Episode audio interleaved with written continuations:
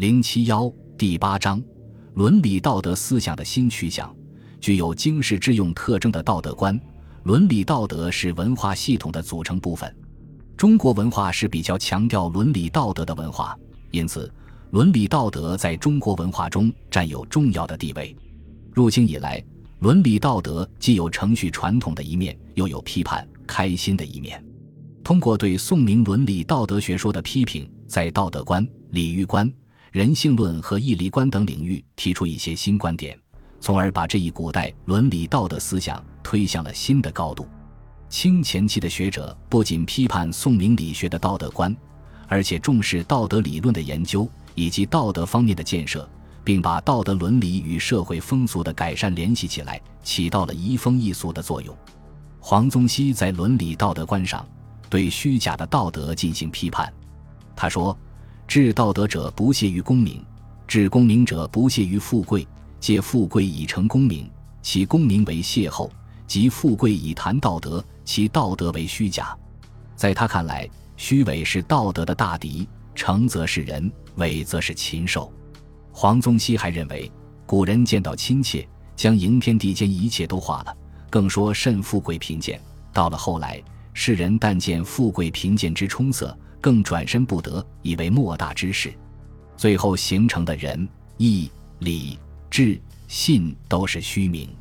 在他看来，任何事物本来都是彼此互通互依、平平常常的，所以人伦者日用寻常之事，一切人伦关系都应是相互的、平等的。他的道德观具有鲜明的五伦平等色彩。他不仅认为父子之间应当是无不融合的伦理关系。而且认为君臣之间应当是互助和师友的伦理关系。他说：“元夫天下之大，非一人之所能治，而分治之以群公。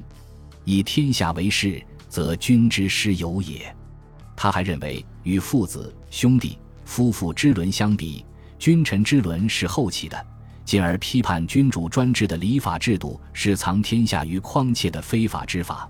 从而主张以未尝为一己而立的天下之法取代之，对以三纲为核心的旧道德的批判，显示出了黄宗羲道德观的平等精神。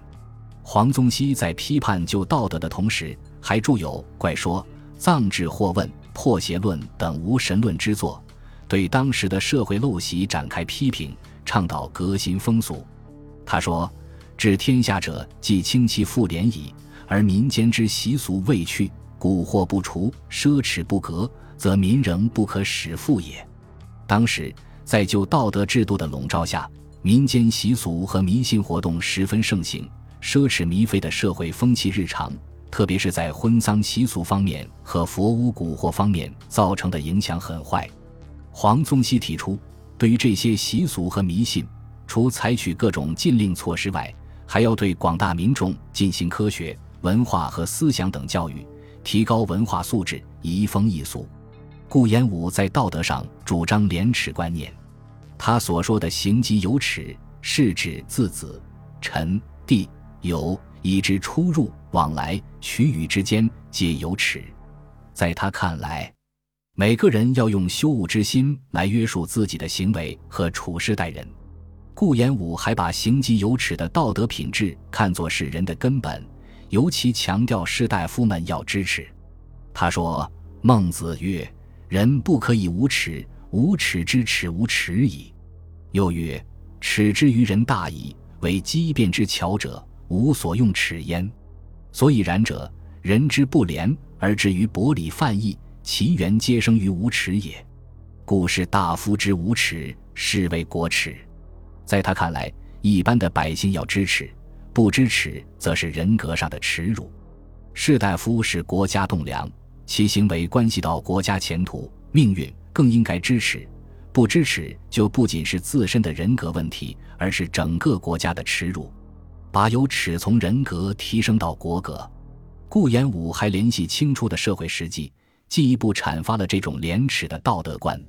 他指出，世衰道危，弃礼义之廉耻，已不是一朝一夕的事。然而，比婚之日，并非没有独醒之人。这里的独醒是强调主体的道德自觉性。他认为，自己就是一个独醒之人，是行疾有耻的楷模。顾炎武把道德与风俗联系在一起，认为教化者朝廷之先物，廉耻者世人之美节，风俗者天下之大事。朝廷有教化，则世人有廉耻；世人有廉耻，则天下有风俗。他把风俗提到了天下之事的高度，把世人有廉耻当作天下有风俗的标准。在道德和风俗的关系上。顾炎武力倡苏轼的观点：国家之所以存亡者，在道德之浅深；隶属之所以长短者，在风俗之厚薄。反映了他重道德而后风俗的道德观。为此，他明确指出：目击时区方知治乱之关闭在人心风俗，而所以转移人心、整顿风俗，则教化纪纲为不可却矣。百年必时养之而不足。一朝一夕败之而有余，这是说，必须通过道德教化，使人心趋善、风俗纯正，才是治国的关键。所以，他特别强调一道德而同风俗的重要性。另外，顾炎武还认为社会风俗是不断变化的，因而又进一步提出应该拨乱反正、移风易俗的口号。他主张圣人之道，皆以为拨乱反正、移风易俗。以训乎治平之用，而无益者不谈。这样，他就把正人心、后风俗的道德观与拨乱世以兴太平的政治观联系起来，具有时代的意义。王夫之的道德观，尽管没有从根本上否定三纲伦理，但是他认为天尊地卑，义奠于位；进退存亡，亦疏乎始；是非善恶，亦判于机；立纲陈长，亦便于世。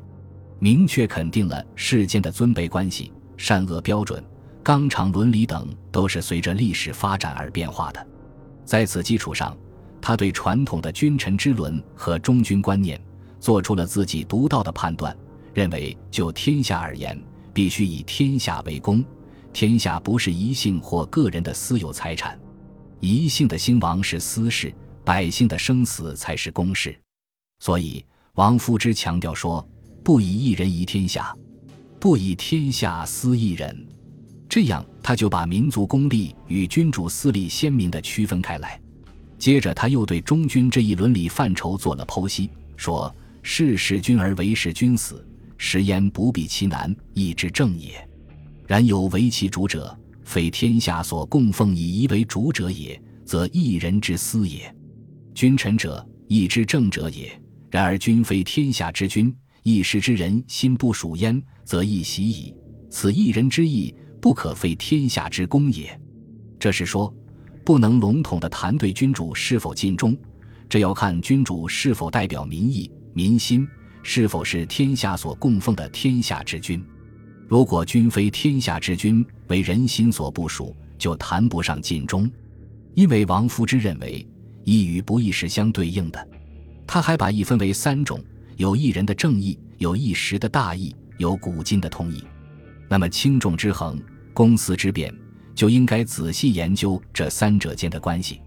若以一人之义是一时之大义，而一人之义私矣；以一时之义是古今之通义，而一时之义私矣。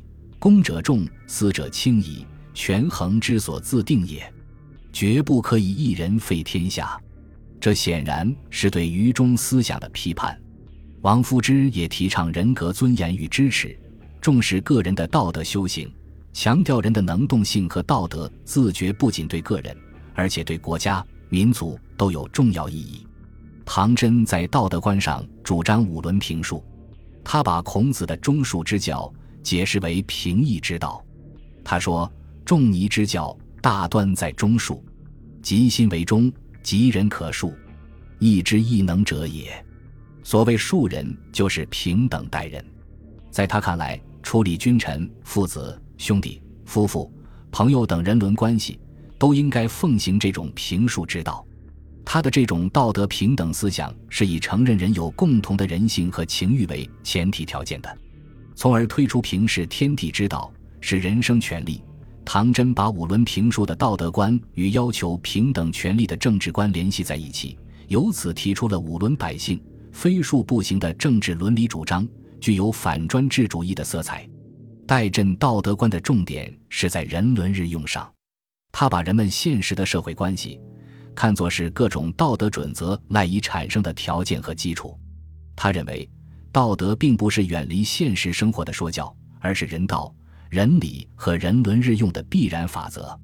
道德准则来源于人伦日用的现实关系，这是说，现实生活才是道德的本源和内容。戴震进一步把人伦日用与人义理的关系概括为物与则的关系，认为人伦日用是日常的物质生活，人义理是物质生活的规则，也即社会生活所遵循的道德规范，人们都不能超越于人伦日用之外。他认为，如果把饮食比作人伦日用，知味比作行为无失，那么脱离人伦日用来求道德准则。就好比在饮食之外求知味是很荒诞的。戴震从人伦日用的道德观出发，深刻揭露和批判宋儒德于天而具于心的道德观。他说：“古贤圣之所谓道，人伦日用而已矣。于是而求其无失，则仁义礼之名因之而生，非仁义礼加于道也。于人伦日用行之无失，如是之谓仁。”如是之谓义，如是之谓礼而已矣。宋儒何人义礼而统谓之礼，视之如有物焉，得于天而具于心，因以此为形而上，为冲没无震；以人伦日用为形而下，为万象分罗。盖有老庄世事之摄人伦日用，而别有所谓道，遂转之以言夫礼。这明确反映了他坚持道不离世、礼在世中的立场。在他看来，先于天地万物的道或理是不存在的。宋儒把仁义礼与人伦日用分割为形而上与形而下是错误的。他主张仁者生生之德也，民之治矣。日用饮食，无非人道所以生生者。一人遂其生，推之而与天下共遂其生，人也。人之生也，莫病于无以遂其生。欲遂其生，以遂人之生，人也；欲遂其生，至于羌人之生而不顾者，不仁也。戴震以道德源于人伦日用为出发点，对人做出新的解释，给予天下共遂其生，认为只有关心人们的日用饮食才是人的原则。如果伤害民生、羌人之生而不顾，那就是不仁。从而指出程朱所谓存礼灭欲是违背人性，是不仁的。龚自珍、魏源的道德观都强调要支持。自古以来，知耻或无耻是一个重要的道德标准。龚自珍、魏源以支持振邦为前提，把西方殖民者对中华民族的任意欺凌看作是最大的耻辱，抨击清廷寡廉鲜耻的行为。龚自珍进一步发挥了黄宗羲所说的“士大夫之无耻，是为国耻”的思想，说。士皆之有耻，则国家永无耻矣；士不知耻，为国之大耻。在他看来，士大夫只有知耻而不卖国求荣，才能保证国家民族永无耻。进而他还强调说：“农工之人，兼和背负之子，则无耻，则辱其身而已；富而无耻者，辱其家而已。是无耻，则明之曰辱国；卿大夫无耻，明之曰辱社稷。”他将士大夫的无耻看成是国耻、社稷耻，明确指出了视之有耻的重要性。魏源也强调知耻的重要性。他用清初的事例来说民国耻足以兴的道理，说：“既曰物耻足以振之，国耻足以兴之。故昔帝王处蒙业久安之事，当宦汉大号之日，必然以军令示天下之人心。”惶然以君实言天下之人才，人才尽则君正修，人心素则国危求。一喜似海春，一怒似海秋。武官强，武兵昌，禁止令行，肆意来往，是之谓战胜于庙堂。他指出，支持的目的在于激发和唤起广大人民的斗志，加上政策谋略的正确，就能够抵御外侮，求得振邦。清前期思想家的道德观大多是在批判宋儒道德清谈的基础上展开的，他们对道德的真伪、道德的立身、道德的平等、道德的日用等问题进行了深刻的探讨。虽然他们在道德观上各有不同的侧重，但都把道德与社会风俗、政治等联系起来，具有鲜明的经世致用特征。